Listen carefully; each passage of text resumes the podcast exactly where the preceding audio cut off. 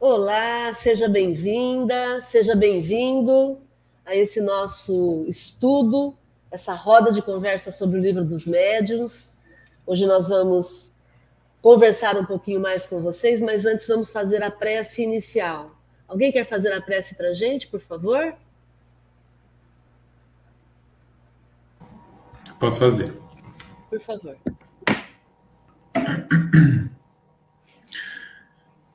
Vamos, nesse momento, fechar nossos olhos, elevar nosso pensamento a Deus, conectar nosso coração com Jesus, agradecendo aos bons espíritos e aos espíritos superiores que estão presentes nesse momento, para nos auxiliar e a nos intu intuir nesse estudo, para que possamos ser capazes de nos apropriar dos conhecimentos deixados por Kardec e que isso colabore com o nosso progresso moral e espiritual.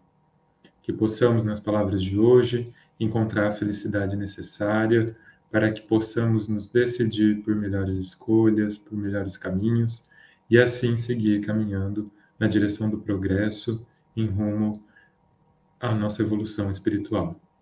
Obrigado, Deus, pela oportunidade do estudo, obrigado pela oportunidade do estudo online, de estarmos juntos apesar da distância e que possamos estar todos conectados em energia, em carinho, em amor e em felicidade.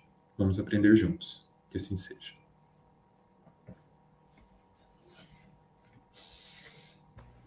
Muito bem.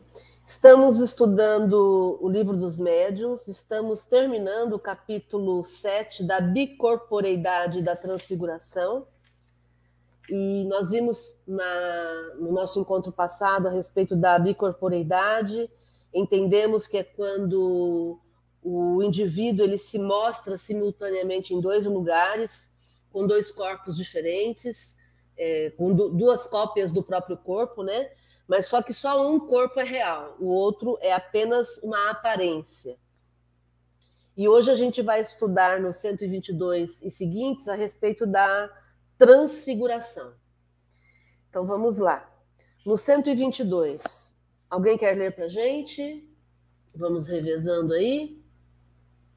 Eu leio. Por favor, Rê. 122. Passemos ao segundo fenômeno, o da transfiguração. Consiste na mudança do aspecto de um corpo vivo. Aqui está um fato dessa natureza, cuja perfeita autenticidade podemos garantir, ocorrido durante os anos de 1858 e 1859, nos arredores de Saint-Etienne. Uma mocinha de mais ou menos 15 anos gozava da singular faculdade de se transfigurar, isso é, de tomar em, em dados momentos todas as aparências de certas pessoas mortas.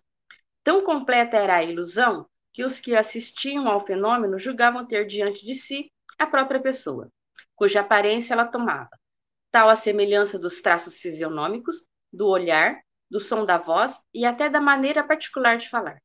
Esse fenômeno se repetiu centenas de vezes sem que a vontade da mocinha ali interferisse.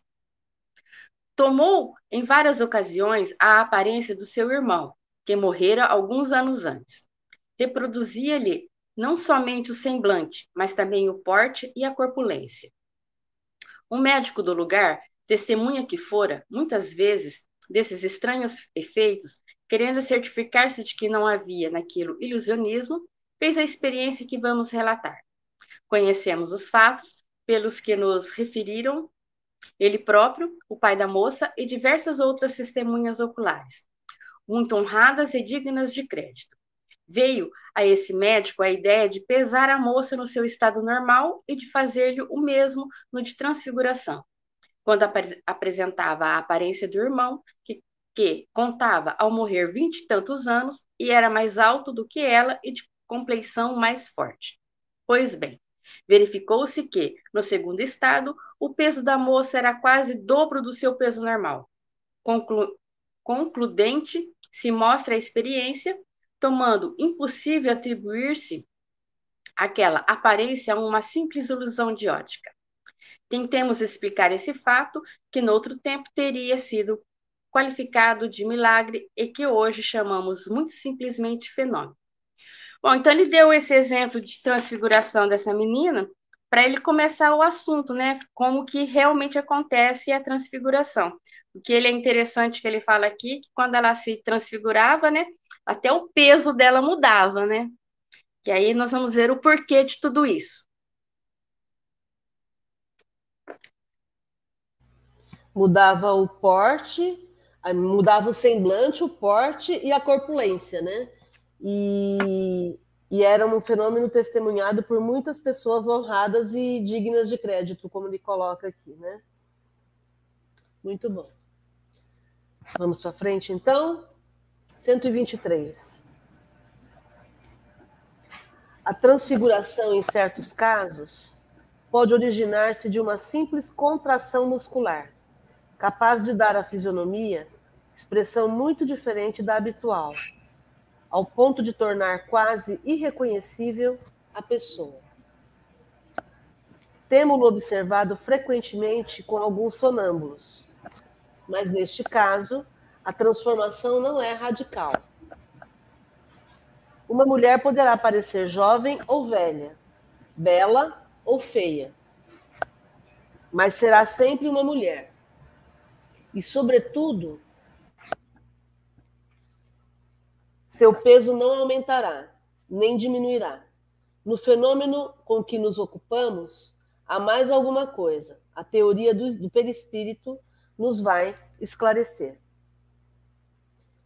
Está em princípio admitido que o espírito pode dar ao seu perispírito todas as aparências, que mediante uma modificação na disposição molecular pode dar-lhe a visibilidade, a tangibilidade e, conseguintemente, a opacidade.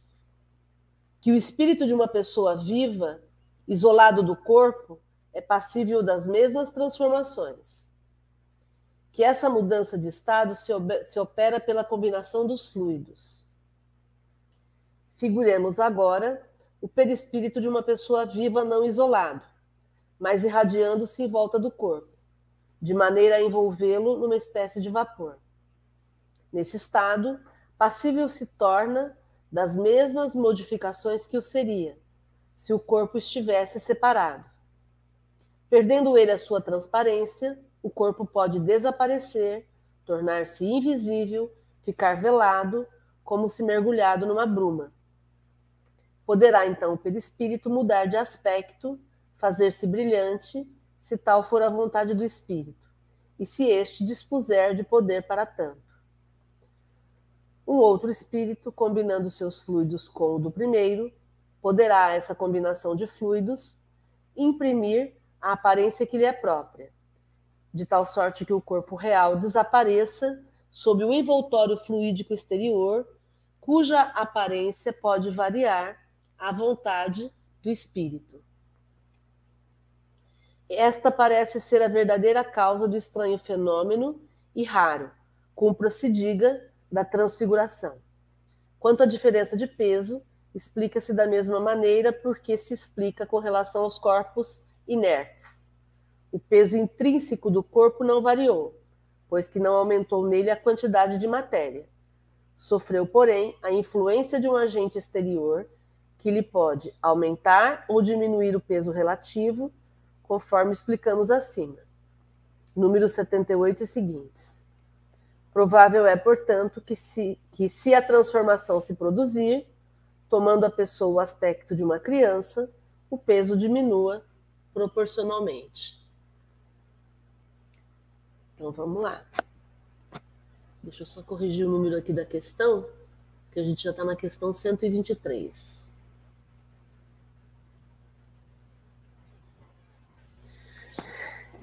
Então, é, ele começa dizendo que a transfiguração ela pode acontecer pela contração muscular. Se a gente faz um apertamento da nossa musculatura, do próprio rosto, ou até do corpo, né? Se a gente faz algum tipo de movimento, a gente pode alterar a, a aparência que a gente tem. Agora, o que ele coloca é que uma, uma pessoa que se apresenta como uma mulher, ela, uma, uma mulher que faz um processo de transfiguração, ela pode aparentar ser mais velha, mais nova, mais enrugada, menos enrugada, mais, mais bela, mais feia, mas sempre vai ser uma mulher. Aí, para explicar isso que acontece com essa moça, só a teoria do perispírito. E como é que ele vai explicar? Através da teoria do perispírito. Ele vai mostrar o seguinte, que o espírito, ele tem o perispírito. E é através da modificação que ele faz no perispírito que ele altera essa aparência. Então, ele pode modificar a aparência, ele pode aumentar a visibilidade ou não, ele pode aumentar a tangibilidade ou não, que é você conseguir pegar, né? E aí ele pode aumentar a opacidade ou não, a transparência ou tornar mais opaco. Então, esse é um primeiro ponto, é o espírito atuando através do perispírito que vai fazer isso. Aí depois ele coloca que o perispírito de uma pessoa viva é isolado do corpo. Então a pessoa está dormindo e aí o perispírito sai, se afasta do corpo, ele está isolado do corpo. Esse perispírito ele pode irradiar-se em volta do corpo.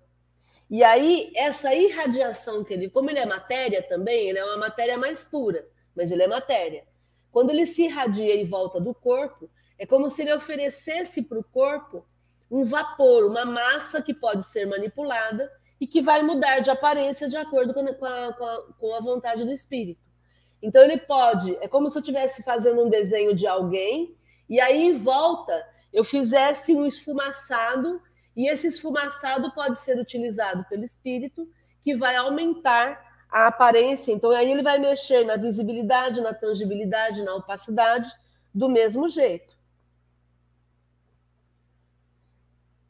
Aí ele dá um outro exemplo de um perispírito de uma pessoa viva, não isolado. Então aí é um, a pessoa continua viva, só que o espírito não sai, ele continua ali no corpo. E aí, ah, esse é o que eu acabei de explicar, né? Do, do vapor. E aí ele vai dizer de um perispírito que pode mudar do seu, o seu aspecto, tornando-se mais brilhante, tornando-se mais opaco. Ele vai modificando isso. Além disso, existe a possibilidade de um terceiro espírito, um segundo espírito, trabalhar juntamente com esse primeiro espírito, e aí os dois vão fazer uma combinação dos fluidos, e aí esse segundo espírito vai emprestar a aparência dele para esse primeiro. Então, olha só que, que interessante. São todos fenômenos capazes de serem feitos, que vão exigir que os espíritos conheçam a técnica e técnica a gente sabe que não tem a ver com evolução moral. Então, se ele sabe fazer, se ele tem a técnica, ele pode fazer esse fenômeno acontecer. E aí ele provoca a transfiguração. Com relação à questão de diferença de peso, não existe uma modificação do peso da moça, no caso. O que existe é um acréscimo de peso. E o melhor exemplo que me vem aqui é quando você sobe na balança e aí você se pesa, e aí de repente chega alguém por trás e pisa na balança e aumenta o seu peso.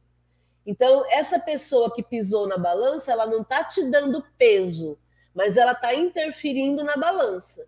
Então, é isso que acontece. Se algum perispírito, é, encarnado ou não, né, se ele chega e ele interfere no fenômeno, ele vai acrescentar peso ou ele pode, inclusive, diminuir esse peso, né? como a gente vai ver para frente. E essa é a prova de que o perispírito é material, né? É, de alguma forma, né? porque ele tem, inclusive, uma propriedade da matéria, que é o peso. Sim, exatamente. Alguma pergunta, gente? Algum questionamento?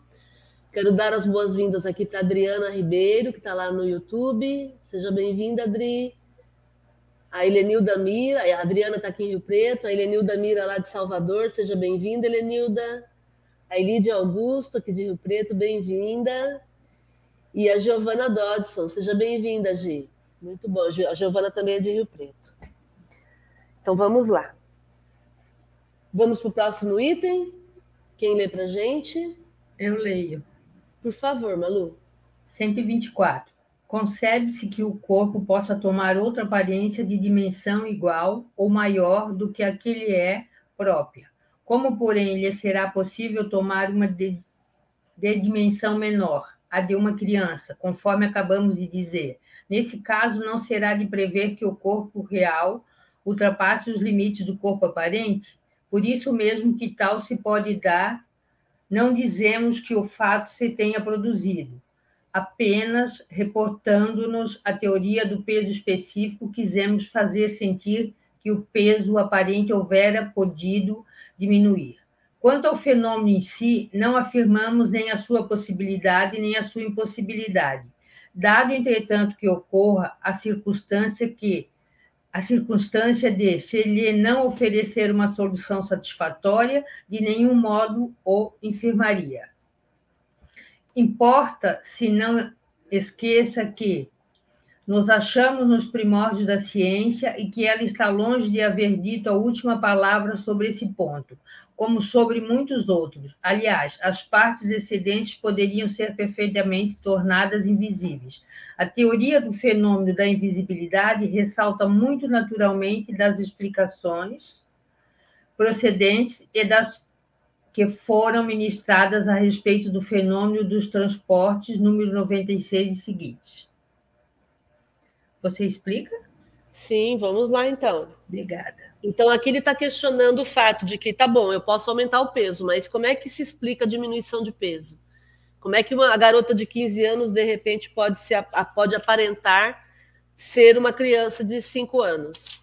Porque aqui acontece o mesmo processo. Só, é, a gente já, já estudamos sobre isso, a questão da interferência do perispírito na matéria, e aí o que eles fazem é um processo de, de é, é uma interferência não no peso específico, como a gente já leu. Eles interferem na aparência. Então a pessoa aparenta ter um, um corpo menor. É como se eu pegasse aquele mesmo exemplo que eu coloquei de uma pessoa que você tem uma bruma em volta, um vapor em volta, aí a gente vai fazer o contrário, vai fazer o vapor dentro, né? Aparentando ter um peso ou um corpo menor por conta dessa manipulação fluídica que acontece. E a gente já viu, por exemplo, no fenômeno de transporte, né, Rê? A, o fato dos, dos espíritos não provocarem o fenômeno derrogando as leis, né, indo contra as leis da natureza. O que eles fazem é usarem alguns artifícios que a gente desconhece. Então, eu sempre eh, comento sobre o manto da invisibilidade do Harry Potter. Né? Quando ele usava o manto da invisibilidade, ele não fazia desaparecer o corpo dele. Ele simplesmente não se tornava visível, ele continuava ali mas de uma, de uma outra forma invisível. Invisível, na verdade, pelo manto, mas ele continuava dentro do manto, ele estava visível. Porque eles não podem ir contra as leis naturais. Eles não podem derrogar as leis. Eles sempre vão ficar ligados a isso. Né? É como eu comentei, né, Márcia? a gente enxerga o que é real, o que é, na verdade o que a gente enxerga é a luz refletida. A gente não está enxergando o livro, a gente está vendo a luz refletida. Quer dizer, eles colocam um fluido que não reflete a luz e a gente não vai enxergar. Aí esse seria o manto da invisibilidade. Vocês querem ver eu ficar invisível? Pronto, é só, é só impedir a luz, né? Quando você impede a luz, você fica invisível. Entende? É assim que os espíritos fazem. Né? É, é, não é nenhum fenômeno fora do normal. Né? Aliás, a Regina levantou uma coisa muito legal, o doutor Sérgio Felipe de Oliveira, que, que levantou isso há muitos anos no, no Congresso da Associação Médico Espírita. O fato de que a matéria não tem comprovação científica. Né? A matéria, na verdade, é, você não está sentado na cadeira. Na verdade, a, o, o seu corpo está, re, re, tá fazendo uma repulsa à cadeira em que você está sentado. Porque se você. As moléculas tocar, da cadeira e as tuas moléculas se repuxam. Se repulsam. Se, Isso. Se, são, são, não, não, se aderem, eles são. Estão se afastando. Isso. Porque se Aí, você. Dizer, que você está. A matéria é isso. Se você sentar na cadeira de fato, tocar na cadeira de fato, vai acontecer uma explosão atômica, né? É como se os átomos da cadeira entrassem nos seus átomos, né? Há uma interação atômica, né? E só que a gente não vê dessa forma, né? Da mesma forma que se você tampar um objeto, né, você pega o telefone, se você cobrir esse telefone, esse telefone, não deixar a luz chegar, ele fica invisível. E na verdade não ficou, né? Muito bom, gente. Bom, eu vou ler esse finalzinho aqui, que é os agêneres. 125. Resta-nos, deixa eu trocar aqui.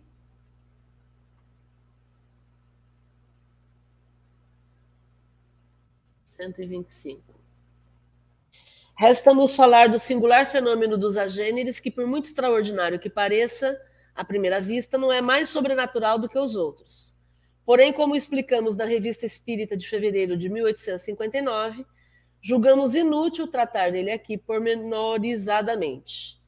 Diremos tão somente que é uma variedade da aparição tangível. É o estado de certos espíritos que podem revestir momentaneamente as formas de uma pessoa viva, ao ponto de causar completa ilusão. Do, do grego a, privativo, e gene, e genomai, gerar que não foi gerado. Então, os agêneres, os agêneres seriam essas aparições é, que são palpáveis, que são tangíveis, mas que, na verdade, é, estão é, representando uma pessoa viva, mas não é de verdade uma pessoa viva, né? Não é de verdade essa pessoa viva. Ok. Alguma pergunta, comentário? Deixa eu ver aqui no YouTube. Dar boa noite para o Uraí Barroso, aqui de Rio Preto. Seja bem-vindo, Uraí. Dar boa noite para o Helder Mira, lá de Perth, na Austrália. Seja bem-vindo. E vamos para frente, então. Nós vamos começar capítulo novo do Laboratório do Mundo Invisível. Gente, eu quero lembrar para vocês que muitas pessoas não leem o livro dos médiuns porque elas acham difícil.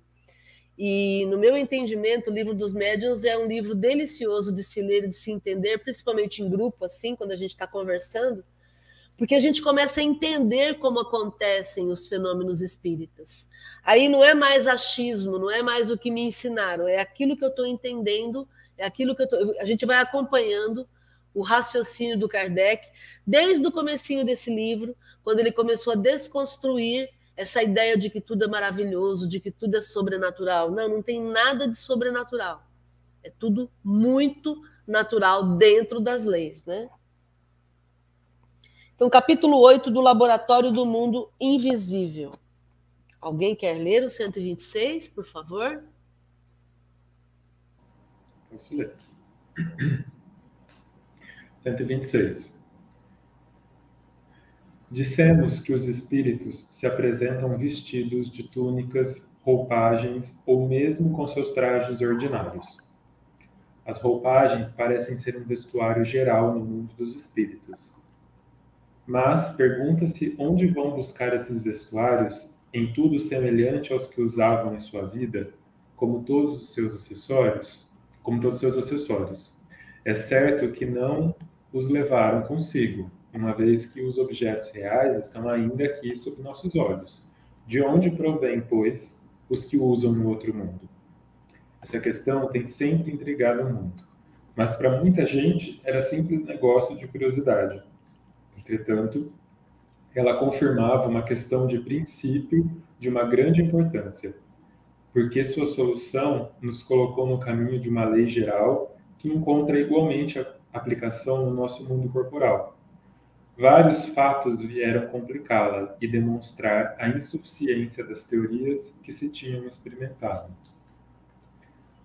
Podia-se, até certo ponto, certificar-se do vestuário, porque pode-se considerá-lo como fazendo parte do indivíduo. Já não ocorre o mesmo com os objetos, acessórios, como, por exemplo, a tabaqueira da visita da senhora doente, que falamos no, na questão no número 116. Anotemos a esse respeito que não se tratava ali de um morto, mas de um vivo, e que esse senhor, quando voltou em pessoa, tinha uma tabaqueira em tudo semelhante. Onde, pois, o seu espírito havia encontrado aquela que ele tinha quando estava ao pé do leito da doente?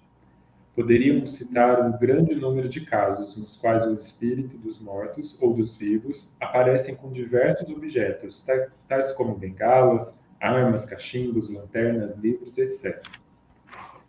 Veio-nos então um pensamento de que os corpos inertes poderiam ter seus análogos etéreos no mundo invisível, que a matéria condensada que forma os objetos poderia ter uma parte quintessenciada, escapando aos nossos sentidos.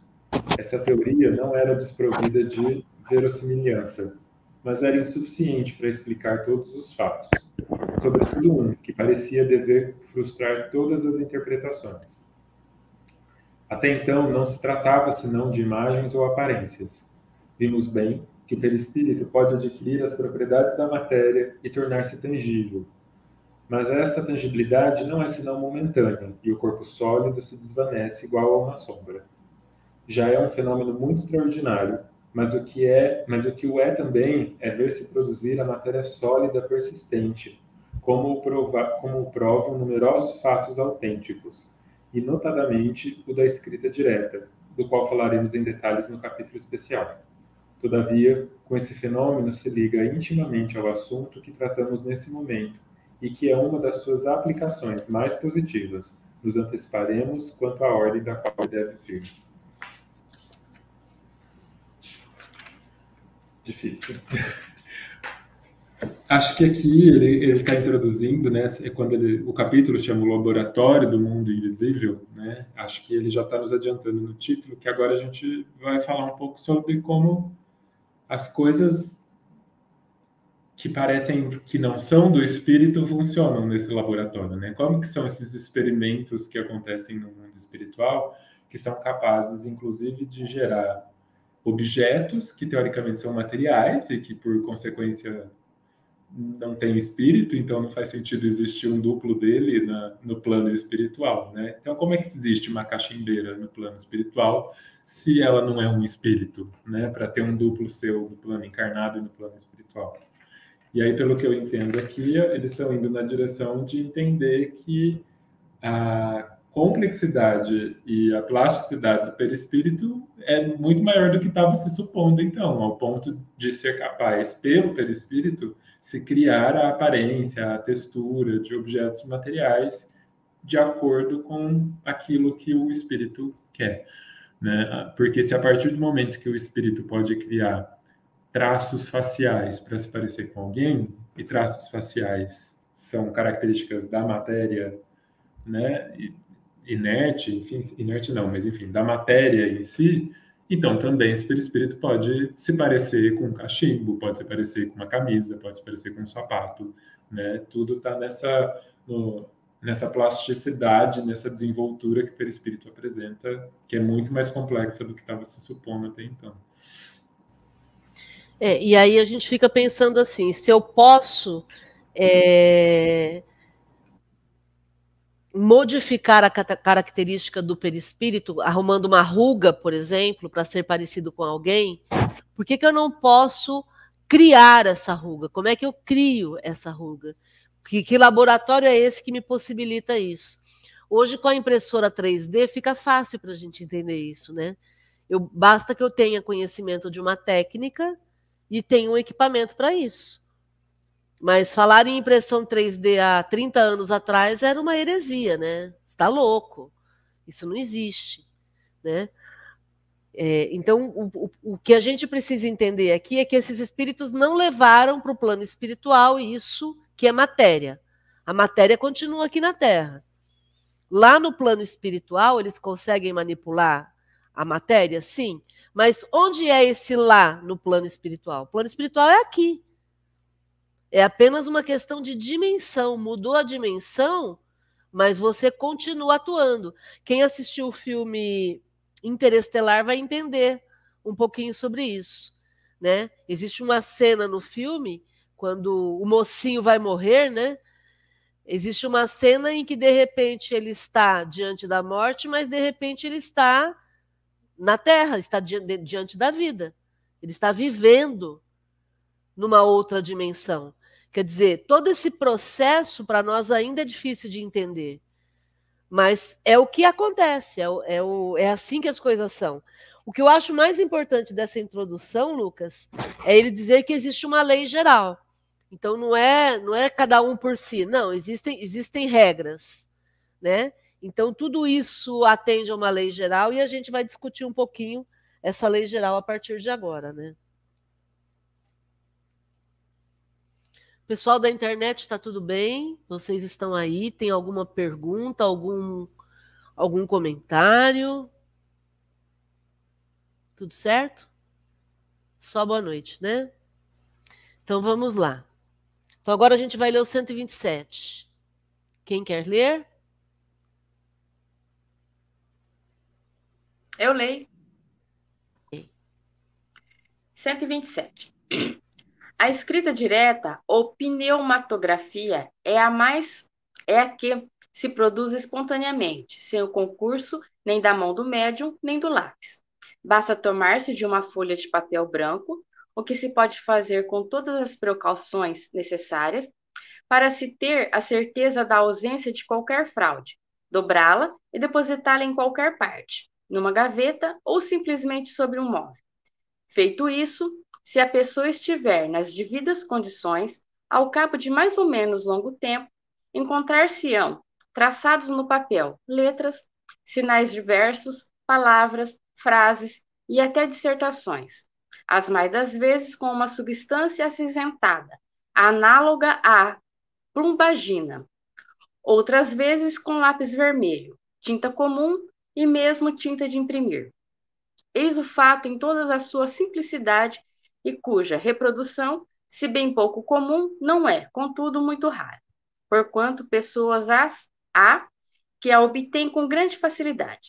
Se ao papel se juntasse um lápis, poder-se-ia supor que o espírito se servira deste para escrever. Mas, desde que o papel é deixado inteiramente só, evi evidente se torna que a escrita se, se formou por meio de alguma matéria depositada sobre ele. De onde tirou o espírito essa matéria? Tal o problema a cuja solução fomos levados pela caixa de rapé e a que há pouco nos referimos. Bom, então essa escrita direta aqui é aquela escrita que aparece do nada e que não conseguem explicar de onde que veio. Que, e é, e, é, muito difícil ser fraudada, né? Porque como que vai fazer? Ele pega um papel em branco, coloca lá numa gaveta fechada, sem nada, sem um lápis junto, e aparece essa palavra escrita. É mais uma prova de, da existência dos espíritos, né? De onde que ele tira essa matéria? do fluido vital, eu acho, né? Ele manipula o fluido, porque ele tem que ter a técnica, o conhecimento para manipular e formar a tinta, que nem ele faz. Eu não sei o que, que é essa plumbagina, mas deve ser algum grafite. tipo de. Grafite. É o grafite? Então, ele manipula a matéria e transforma nesse, nesse grafite para escrever, sem a necessidade de ter a mão do médium ali para escrever. Quem assistia muitos desenhos do Scooby-Doo vai lembrar que aparecia as escritas do nada. é mais ou menos isso. É, e essa caixa do rapé que ele tanto fala, é, também está no livro dos médios, lá no item 116, a gente já estudou isso. É um senhor que apareceu em espírito na casa de uma, pessoa, de uma mulher, se não me engano, e aí ele se fez, se fez aparecer com uma caixa de, de rapé, que seria fumo, né? É, e isso daí é, chamou a atenção da mulher que, que, que viu essa aparição. E depois, posteriormente, esse senhor foi visitá-la em pessoa. Ela não o conhecia. E aí ele foi fazer, fazer uma visita para ela e ele levou essa caixa de rapé. E isso, esse foi o ponto que fez ela identificar o homem, né? Então, como é que ele carregava uma caixa de rapé? A caixa que ele carregava em espírito era a caixa física ou era apenas uma representação, né? Então, é desse laboratório que a gente vai estudar, estamos já estudando, né? Agora é que a gente vai entrar na solução da questão. Deixa eu ver os comentários aqui. A Helenilda, tudo bem por aqui? Atenta para melhor entender e absorver as explicações e aprender. Isso mesmo, obrigada. Gratidão, Helenilda. Nós estamos aprendendo juntos. Muito bom.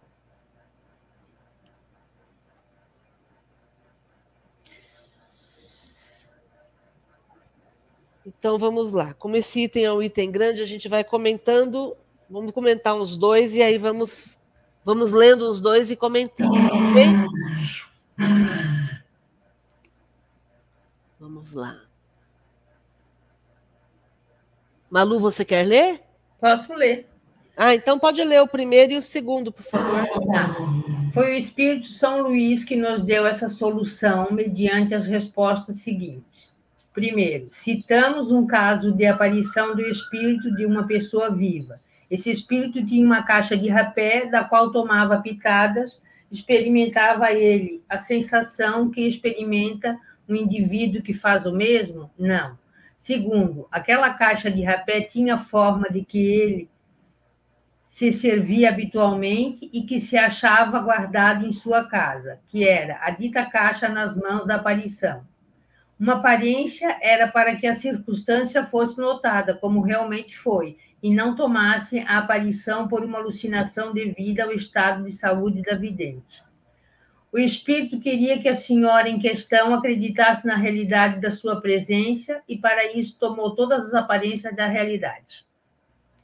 Então vamos lá. Quem já foi em festa de criança vai se lembrar que sempre tem na mesa de doces o bolo e aquele bolo bonito, que é um bolo de aparência, né? É um bolo tem um nome isso, não me lembro agora como é que é, mas não é o bolo real, é um bolo feito de material, de papel, de plástico, sei lá do que que é feito. É de isopor. De isopor. Isopor confeitado. Isopor é um confeitado. Bolo... Oi? É um bolo fake. É um bolo fake, exatamente. Então aqui a gente está falando de aparência. Aparência é fake, é isso. Então as, as pessoas até acham que é um bolo, mas não é. É o que aconteceu aqui com essa caixa de rapé. Por isso é que ele, ainda que ele pegasse pitadas, como se ele pegasse pitadas do rapé, ele não sentiria, ele não experimentaria o rapé. Por quê? Porque, na verdade, é tudo aparência. Mas era o que esse homem fez para ser reconhecido por essa mulher. E aqui é importante a gente entender que ela não poderia considerar isso uma alucinação, porque na alucinação seria uma criação da mente dela. Ok? O Helder comentando que o estudo está ótimo, estou estudando o livro dos médiuns do grupo espírita ao qual faço parte. Já estamos no finalzinho do livro, nas dissertações espíritas. É isso aí, Helder, que legal. O estudo nos liberta, né? Nos liberta da ignorância, que legal. Algum comentário até aí, gente? Então, alguém pode ler, por favor, o 3 e o 4? 3. Dizeis que é uma aparência, mas uma aparência nada tem de real. É como uma ilusão de ótica. Queremos saber se a tabaqueira em questão não era senão uma imagem da realidade ou se nela havia alguma coisa de material. Certamente, é com a ajuda desse princípio material que o perispírito toma a aparência de vestuários semelhantes ao que o espírito usava quando vivia. Nota: é evidente que se deve entender que a palavra aparência, no sentido de aspecto, a, desculpe, gente, nota. É evidente que se deve entender aqui a palavra aparência no sentido de aspecto, imitação. A tabaqueira real não estava lá. A que o espírito detinha era apenas a representação. Era, pois, uma aparência comparada à original, embora formada de um princípio material. A experiência nos ensina que não é preciso sempre tomar ao pé da letra certas expressões entregadas pelos espíritos, interpretando-as segundo nossas ideias. Nos expomos a grandes equívocos, por isso é necessário aprofundar o sentido de suas palavras, todas as vezes que apresentem a menor ambiguidade. É uma recomendação que nos fazem os espíritos, os próprios espíritos. Sem explicação que provocamos, a palavra aparência, constantemente repetida em casos análogos, poderia dar uma dar lugar a uma falsa interpretação. 4. É que a matéria inerte é que a matéria inerte se desdobraria, haveria no mundo invisível uma matéria essencial que revestiria a forma dos objetos que vemos? Em uma palavra, esses objetos teriam seu duplo etéreo no mundo invisível, como os homens aí são representados pelos espíritos, não é assim que as coisas se passam. O espírito tem sobre os elementos materiais, disseminados por toda parte no espaço, na vossa atmosfera, um poder que estáis longe de supor. Pode, à sua vontade, concentrar esses elementos e dar-lhes a forma aparente própria para os seus projetos. Nota: essa pergunta, como se viu, era a tradução de nosso pensamento, quer dizer, da ideia que formávamos sobre a natureza desses objetos. Se as respostas fossem, como alguns o pretendem, o reflexo do pensamento, teríamos obtido a confirmação da nossa teoria em lugar de uma teoria contrária.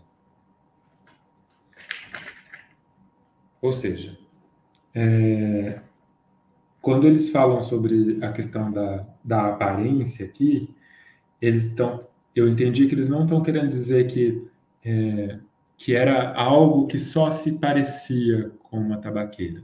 Né? É de fato uma tabaqueira, mas não a real. É uma tabaqueira criada através da matéria disponível naquela, naquele plano, naquela dimensão. E aí, como ele diz aqui, é, nós nem supomos a quantidade de material disponível nesse plano do, dos espíritos, que é de, de, um, de elementos que talvez a gente não se entenda, não entenda ainda, não faça parte daquilo que a gente é capaz de compreender, mas que há muito elemento, muita matéria nesse plano espiritual que torna possível que se manipule essa matéria e se crie objetos materiais, como a tabaqueira que apareceu com o espírito, mas que não significa que seja material como a tabaqueira nossa, real, aqui do plano terreno. Né? É, uma, é material, porém é feita de um material próprio daquele lugar, daquela dimensão, daquele plano.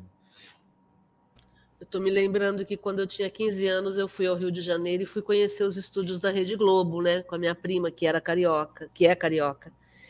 E a gente entrou no, em alguns é, cenários que eles permitiram, né? E eu vi um, um, uma estante de livros e corri para, como toda criança, é, adolescente, né? Queria pegar o livro, né? E quando eu peguei era uma caixa. Então tinha aparência de livro, tanto que eu tive vontade de pegar, mas era uma caixa revestida com papel por fora. Então quem olhasse ia ver um, vários livros de uma coleção mas na uhum. verdade era uma caixa. Então é como se fosse um livro, mas não tem papel por dentro e não tem leitura, não tem escrita, né? Sim. É exatamente isso. É uma imitação, uma imitação é, rústica, né, daquilo. Até aparenta ser, mas não é uma tabaqueira e não tem tabaco. E se uhum. aparentar ter tabaco, também não vai ser tabaco. Vai ser, por exemplo, vai ser isopor, pintado uhum. da cor de tabaco. Né? Então é, é bem uma, uma, uma questão de, de alegoria mesmo, né? não, não é fato. E que ele fala também né, no caso do, do espírito da tabaqueira, aí, da questão 116, né, não sei se foi nessa, se foi na anterior que a Malu leu, que inclusive o espírito só criou esse artifício porque ele queria convencer a, a vidente de que se tratava dele. Dele, então, exatamente. Ou seja, como é de fato uma ferramenta, um, uma coisa criada para compor uma cena mesmo. Pra, a intenção não é que aquilo seja uma tabaqueira de fato, apenas que faça o vidente entender como uma tabaqueira. Tá. Agora, a gente sempre procura nos nossos estudos trazer para o nosso dia a dia. Né? Então, isso aqui, em termos de, de aplicabilidade no dia a dia, não faz muita diferença. Mas vamos trazer para o nosso dia a dia. Por exemplo, é, se eu estou com alguma dificuldade, ou se eu estou com alguma situação do meu dia a dia. Quando eu leio essa explicação do espírito aqui, dizendo que os espíritos têm um poder que estás longe de suspeitar. Podem eles concentrar a sua vontade esses elementos e dar-lhes uma forma aparente que corresponda dos objetos materiais. Então, a capacidade que eu e você temos, eu e vocês temos, de construir uma realidade à nossa volta e, e que pode ser uma realidade tanto positiva quanto negativa. Então, por exemplo, eu quero trazer a questão do medo. Quantas vezes eu construo uma aparência de medo a alguma situação e isso me paralisa. Ou então, quando eu construo uma possibilidade, uma, uma, uma resolução positiva de algum problema, e aí eu não tenho a resolução, mas a minha fé, o meu empenho e a minha habilidade de mobilizar todos os meios disponíveis faz com que eu ative uma energia fora de mim, eu ative uma certeza fora de mim, que provoca a transformação material das coisas. Ah, mas aí eu posso até fazer uma provocar uma transformação, mas ela é momentânea. Sim, mas só que o fato de eu estar fazendo isso vai gerar uma transformação efetiva. Entendem? Então, a gente entender que nós estamos mergulhados no fluido universal e nós somos feitos do amor de Deus. Então, não existe nenhuma situação que a gente não consiga resolver utilizando essa capacidade que nós temos. Agora, da mesma forma que estamos mergulhados no fluido universal, nós também somos ensinados a ser negativos. Nós somos ensinados a ser, é, a sempre pensar no, no menos. Ah, isso não é para mim, isso eu não dou conta. Quem, quem me dera? Quem sou eu? Ah, Jesus conseguia, eu não consigo. Ah, Kardec era um iluminado, eu não, eu sou um, o Hellis mortal. Então a gente fica nesse nessa diminuição e a gente se esquece dessa capacidade e se esquece do laboratório do mundo invisível que está disponível para mim e para você. Então isso aqui só me acende em termos de, de possibilidades, né? Eu olho e falo, uau! Imagina, imagina uma criança dentro de um laboratório de química entrando na escola dentro do laboratório, vendo aquele monte de substâncias, aquele monte de, va de vasinhos, de, de, de pipetas, né? Imagina ela olhando tudo aquilo. Ela pode quebrar e se machucar, ou ela pode sentar e esperar ser orientada e fazer coisas maravilhosas, né? Somos nós diante do laboratório divino. E por mais que a gente não tenha por N justificativas, talvez a gente não tenha acesso a, a, a, a, todas essas coisas, no sentido de, por exemplo, eu aqui agora não tenho capacidade de criar, de, de manipular esse, esse, essa, esse material e criar alguma coisa aqui para vocês. Eu acho que não, pelo menos. Mas, é, só que se agora, tem, por enquanto, né, que é como você falou, tipo, a criança pode sentar e aguardar e ir estudando química até chegar a hora de mexer com os produtos químicos e fazer as experiências, né? Então, assim, se enquanto encarnado eu não, te, não já for transformando meu pensamento de que é possível fazer tudo isso, né? De que isso que está escrito aqui é verdade, que a gente pode ter acesso a esse tipo de técnica, hora que chegar a hora e que eu tiver a chance de trabalhar com isso, eu não vou conseguir, porque eu passei o tempo todo achando que não, que não era possível e etc. Né? Então, acho que tomar consciência disso já é um grande passo. A gente, mesmo que eu não consiga aqui na Terra encarnado se utilizar disso, mas se isso já se tornar algo consciente e real para mim, em espírito, com certeza quando eu desencarnar eu vou ter muito mais facilidade de acessar isso do que outra pessoa. Eu estava vendo uma publicação a respeito de um jovem de 18 anos que criou o ímã que atrai microplásticos para retirá-los da água. Então, é um, o nome dele é Fion Ferreira, tem 18 anos, ele é irlandês e ele desenvolveu essa tecnologia retirando os microplásticos da água através do magnetismo. Quer dizer, aí eu fico pensando o que, que eu estava fazendo quando eu tinha 18 anos. Eu não sei vocês. Mas isso, isso é uma coisa, porque eu fico pensando, olha o benefício que esse rapaz já fez para a comunidade mundial, né, para a Terra, de uma, de, um, de uma forma geral, é, utilizando o que o conhecimento e tendo a possibilidade de desenvolver isso. Né? Ele usou óleo vegetal, óxido de ferro magnetizado, então ele conhecendo química, conhecendo como isso acontece, ele consegue ser eficiente entre 87% e 93% para retirar a, a, o microplástico da água. É isso. É isso. E esse laboratório está disponível para a gente. Mas eu posso utilizar todo o conhecimento e todas as capacidades para prejudicar a natureza e para contribuir com a vida na Terra. Então, é, é, é esse o processo. E eu, o que, que eu estou fazendo? Por exemplo, quando eu fico com uma mentalidade negativa diante da vida, diante dos acontecimentos, o que, que eu estou fazendo? Eu estou atraindo o que para o meu corpo? Eu estou atraindo o que para a minha vida? Quando eu fico pensando, ah, não, tudo que eu ponho a mão não dá certo. Isso não é utilizar o laboratório do mundo invisível para produzir é, desastres no meu dia a dia? Ou quando eu penso assim, não, eu vou, eu vou é, usar tempo, atenção e empenho nessa ideia e eu vou resolver essa situação.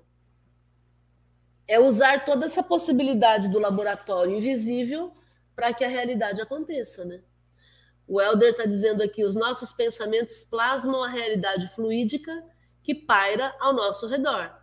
E no caso dos espíritos desencarnados, a criação dos objetos é devido à vontade. Claro que sob uma permissão do alto, exatamente, Helder. É assim que acontece. Nada acontece sem permissão. Então, é, aprender, entender e aprender que eu sou um ser espiritual encarnado e que, por ser um ser espiritual, eu consigo atuar na matéria, é, é, é fundamental para que a gente possa ser útil no nosso dia a dia. Porque muitas vezes nós produzimos mal-estar sem perceber. Se eu passo o dia inteiro pensando de forma negativa, como é que eu quero ter a mente limpa no final do dia? O que vocês acham disso? É real isso, né, Márcia? E, e sei lá, eu costumo fazer um, um exercício, um experimento comigo, que eu acho que é legal todo mundo em, alguma, em algum momento se permitir passar por essa experiência, assim. É, que, que é muito simples a gente ver isso que você está falando, isso que o Elber falou aqui também no comentário, é, do quanto a gente, de fato, os nossos pensamentos plasmam a realidade em volta da gente.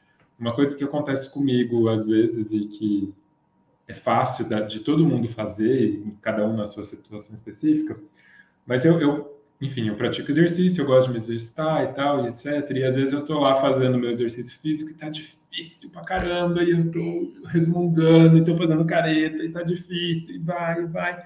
E aí, no meio da dificuldade ali, eu falo para mim mesmo: tenta fazer sem reclamar, vamos ver o que acontece. E aí parece que vem força de algum lugar e eu consigo terminar de fazer as repetições do exercício que precisa e o negócio acontece. Só pelo simples fato de eu ter me proposto a fazer aquilo sem resmungar.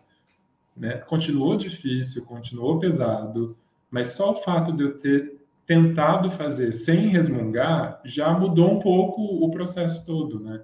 E aí a gente pode pensar nisso no nosso dia a dia. Quantas vezes será que a gente não faz as coisas resmungando, né? A gente lava uma louça resmungando, a gente lava o banheiro resmungando, a gente vai no mercado resmungando, né? E às vezes só não resmungar já é o suficiente para mudar a forma como aquela coisa está acontecendo em volta da gente. Né? E às vezes está na praia resmungando. Sim. Ou está no cinema resmungando, entendeu? Está comendo um prato de comida delicioso resmungando. Porque é essa modulação que a gente faz, né? A modulação ela é, ela é fundamental para a gente é, dizer como é que a gente está se sentindo. Se eu modulo no resmungo, é assim, tudo que eu for fazer vai ser em cima disso. Se eu modulo na, no bom humor, na alegria de viver, tudo que eu for fazer vai ser em cima daquilo. Exatamente, Lucas. Muito bom. Espera que tem um comentário aqui. O Elder, Lucas, eu já fiz esse exercício que você acabou de expor na academia. A gente realmente consegue fazer de forma mais suave. Eu só vou fazer um, um adendo ao que você falou, Lucas, porque você usou um exemplo assim: tenta fazer sem resmungar. É, quando você fala essa frase, você está falando na terceira pessoa. Então, sinto muito te informar, mas não foi você que falou. Foi o teu mentor que falou para você dentro da sua cabeça tenta fazer, tenta você fazer sem resmungar. Seria o Lucas falando se o Lucas falasse assim: eu vou tentar fazer sem resmungar. Né? Isso é fundamental a gente falar, porque a nossa voz mental ela vem ou na primeira pessoa ou na terceira pessoa. E na primeira pessoa sempre é eu falando comigo. Na terceira pessoa é alguém falando dentro da tua cabeça. Quando é a frase que o Lucas ouviu, legal, está estimulando o Lucas fazer exercício. O problema é quando a frase é negativa, né? Quando quer te, te desmotivar, ah, você não vale nada, você, de tudo que você faz não dá certo, aí é ruim. Então é bom a gente prestar atenção na, na, no pronome, se é primeira ou terceira pessoa.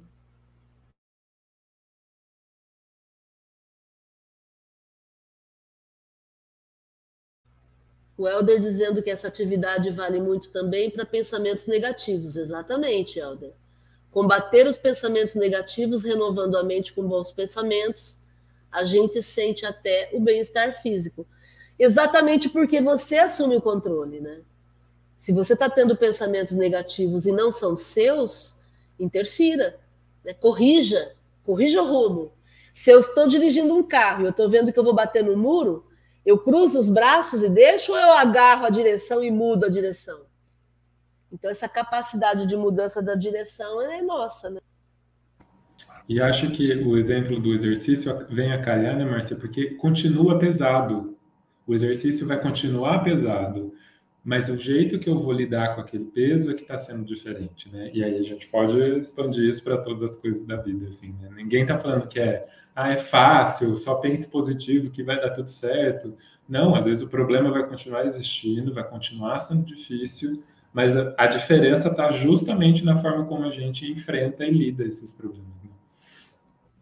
O Uraí, que trabalha e estuda muito a felicidade, ele sempre fala isso, que a gente não está falando da felicidade tóxica, essa coisa de que ai, tem que tudo estar maravilhoso, tem que tudo estar encaixadinho. Não, não. Muitas vezes não está maravilhoso, não está dando tudo certo, mas a gente faz ficar bom e ficar melhor e ficar mais maravilhoso e está tudo certo. Então você pode estar triste e feliz. Eu estou triste porque eu machuquei meu pé, mas eu estou feliz por quê? Porque eu modulei a minha vida na felicidade. Então eu vou ser a pessoa com o pé machucado mais feliz da paróquia. Então é essa a ideia. A modulação é que vai fazer a diferença. E é exatamente a modulação que vai fazer com que eu acesse no laboratório do mundo invisível toda essa capacidade de ação que a gente está falando aqui. Então, eu posso, por exemplo, ter um problema para resolver, mas aí eu vou acabar acessando no laboratório do mundo invisível as minhas capacidades. Então, eu chego no lugar para resolver e eu sou intuída a procurar essa pessoa e não aquela. E é essa pessoa que eu procurei, que eu fui intuída, eu acabo chegando perto dela, e aí ela vai ter a solução para o meu problema. E se eu estivesse perturbada, eu não teria essa percepção e iria numa outra pessoa que também estaria mal-humorada, que também não iria resolver. Então eu faço o universo conspirar a meu favor. O significado dessa frase é exatamente dado pelo laboratório do mundo invisível. Eu faço o universo conspirar a meu favor porque eu acesso no laboratório do mundo invisível o que eu preciso. Eu chego no self-service do mundo invisível e eu coloco no meu prato o que eu, o que eu quero.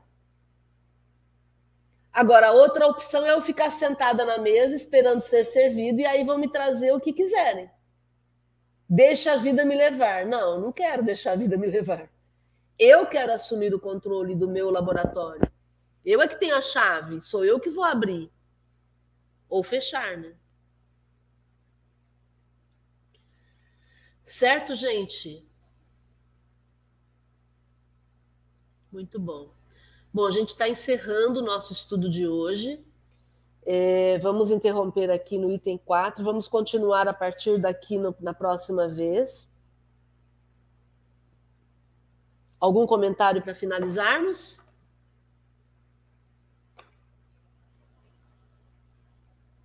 Tudo bem?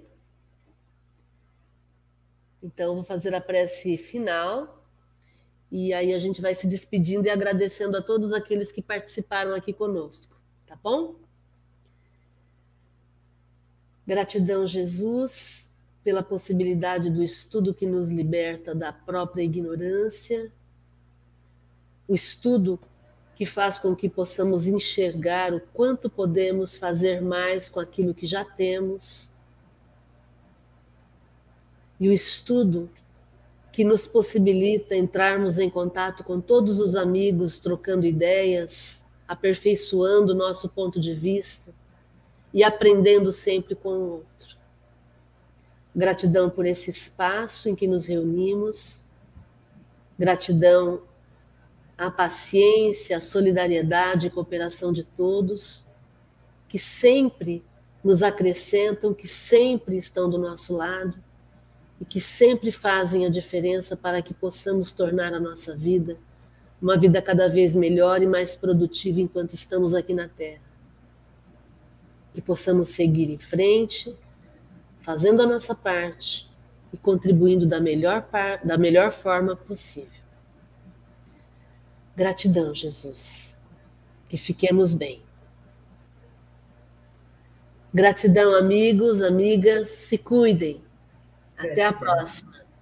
Até segunda. Até.